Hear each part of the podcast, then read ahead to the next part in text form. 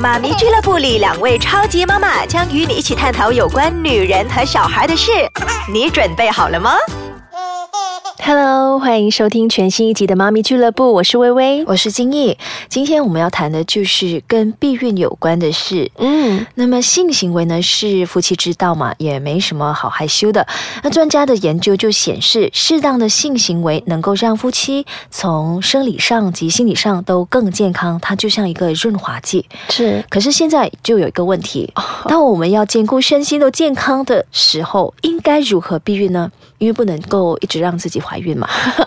对啊，很辛苦，而且那其实呢，现代人呢避孕的方式是很多的，但是我又好奇说，古时候的人他们没有这些常识吗？他们又究竟是怎么样避孕的呢？嗯怎么样呢所以我很好奇，就查了一下资料。那原来哦，在三千多年前呢，古印度和埃及的人是用鳄鱼还有大象的粪便来避孕的哦。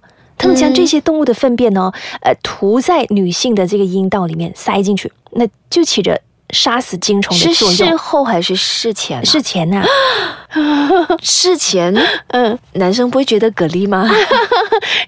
但是不晓得，虽然听起来很荒谬，对吧？嗯又觉得很肮脏。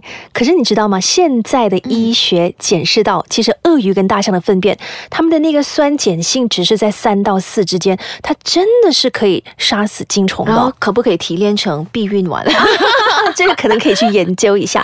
其实我还听说呢，古代的人会喝剂量少少的水银，或者是吃嗯砒霜来避孕，或者是已经怀孕了，然后再吃下这些来杀死腹中的胎儿。嗯嗯好可怜，听起来是很残忍，那而且随时都会让女性丢命。可是古时候的女生呢，就只能这么做。是我们趁着九月二十六号是世界避孕日，所以我们今天跟大家来聊聊如何更安全的避孕。嗯我想一般人呢都会常听到的方法就是戴安全套、吃避孕药或者是结扎。如果是要用安全套的话，男性呢必须在他的阴茎勃起来的时候才戴起它，因为硬嘛那个时候。如果你是等到你快要射精的时候你才戴，那就可能失败率就会很高喽。因为你你快射精的时候，其实你的那个阴茎呢已经是会流出一些分泌物，它里头已经有精会有。人要在快射精之前才戴安该来不全套吗？及，是不是？应该来不及了。索性射进去。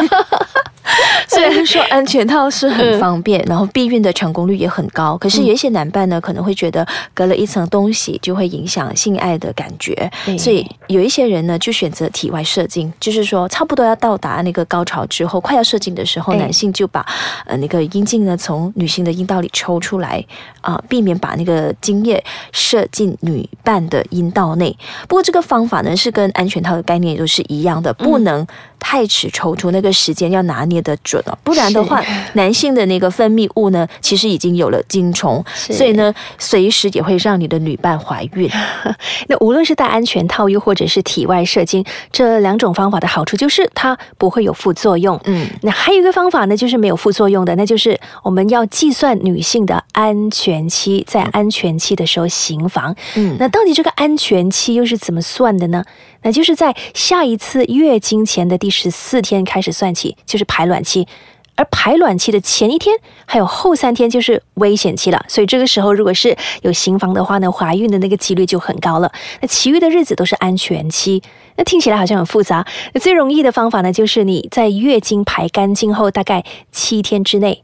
行房那就是安全了，因为那个时候呢，你旧的卵子已经是排出来了，排干净了，那新的卵子又还没有排出来。不过这个方式是只适合在那些月经周期规律的女性身上，嗯对因为如果月经周期呢都呃落在每个月的同一天，就比较容易计算。对对对可是现在的人不要忘记哦，就是压力很大，然后又睡不好，作息又不正常，然后很容易打乱你的生理周期。那万一算不准的话呢，就会意外受孕。是，当然呢，还有很多其他的方式可以避孕的。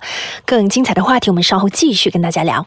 好，欢迎继续收听妈咪俱乐部。继续有我们今天的课题：如何安全的避孕。嗯，那要避孕呢，很多人会选择吃避孕药，也是其中一种方法。是它有助于抑制女性的卵巢排卵，能成功的让女性避孕。那它的失败率呢，几乎是零的。可是听说吃避孕药啊嗯是有副作用的，有有有，它的那个副作用就是你的体重会增加，然后会觉得腹胀，会觉得恶心。嗯，嗯，如果是你要有效避孕的话呢，你还要每个月定时的吃，而且那个剂量要够，持续吃至少二十一天。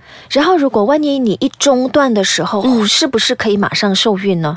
呃，就是可能受孕的几率会比较高了。我也不是专家了，我是看资料是这样，嗯就一定要规律的二十一天要吃，中断可能就会很容易受孕。嗯，还有这种就是呃，我听说的事后避孕药，嗯嗯嗯就是女性呢在性行为之后的二十四个小时之内呢就要服用它。嗯嗯可是这个呃事后的避孕药是不是跟事前吃的效果有没有一定的差别呢？其实可能因个人的体质而异吧。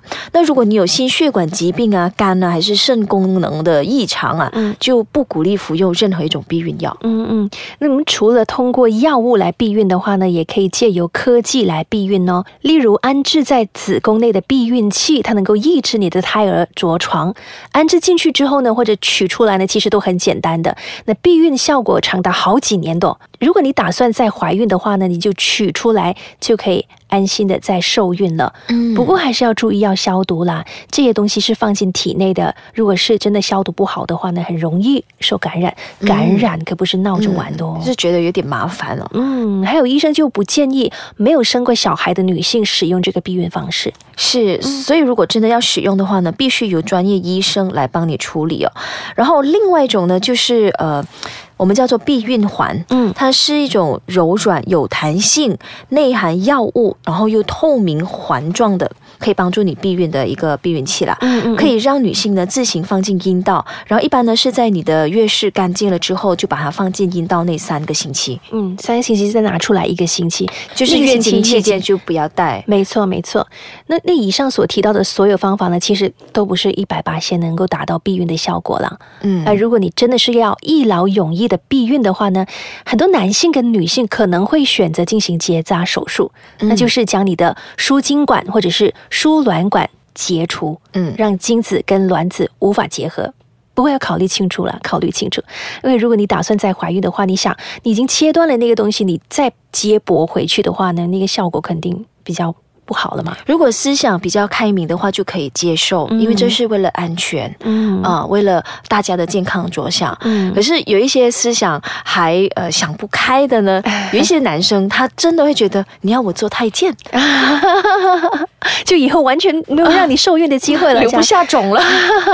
所以很多可能会选择，呃，做这个手术的人呢，都是生过几个孩子了吧，就不想再生了，嗯或者是可能有健康的问题，嗯，就担心说生下孩子过后是不健康的，呃，或者或者是怀孕会让他嗯。呃身体有负担。嗯嗯嗯，所以通常会有一些这样子问题的人才会选择用这个方式来，结扎这个方式。嗯，刚才微微你说，呃，可能生了几个孩子之后，就会选择这个方法。了。是。就是有时候呢，先生体谅到太太的辛苦，不想嗯再让她意外受孕的话，嗯。可能这也是疼老婆的一种方式。嗯嗯嗯，嗯，不过真是要考虑清楚了，还是那句，毕竟生命是无价的，如果你用尽一切方法来避孕，可是最后还是怀上了新生命的话，那就应该好好的珍惜啊，因为那是上天送给你们的礼物哦。是要珍惜，跟你有嗯缘分呐、才跟你在一起的。是的，感谢收听这一集的节目，我们下一集再见啦。拜拜。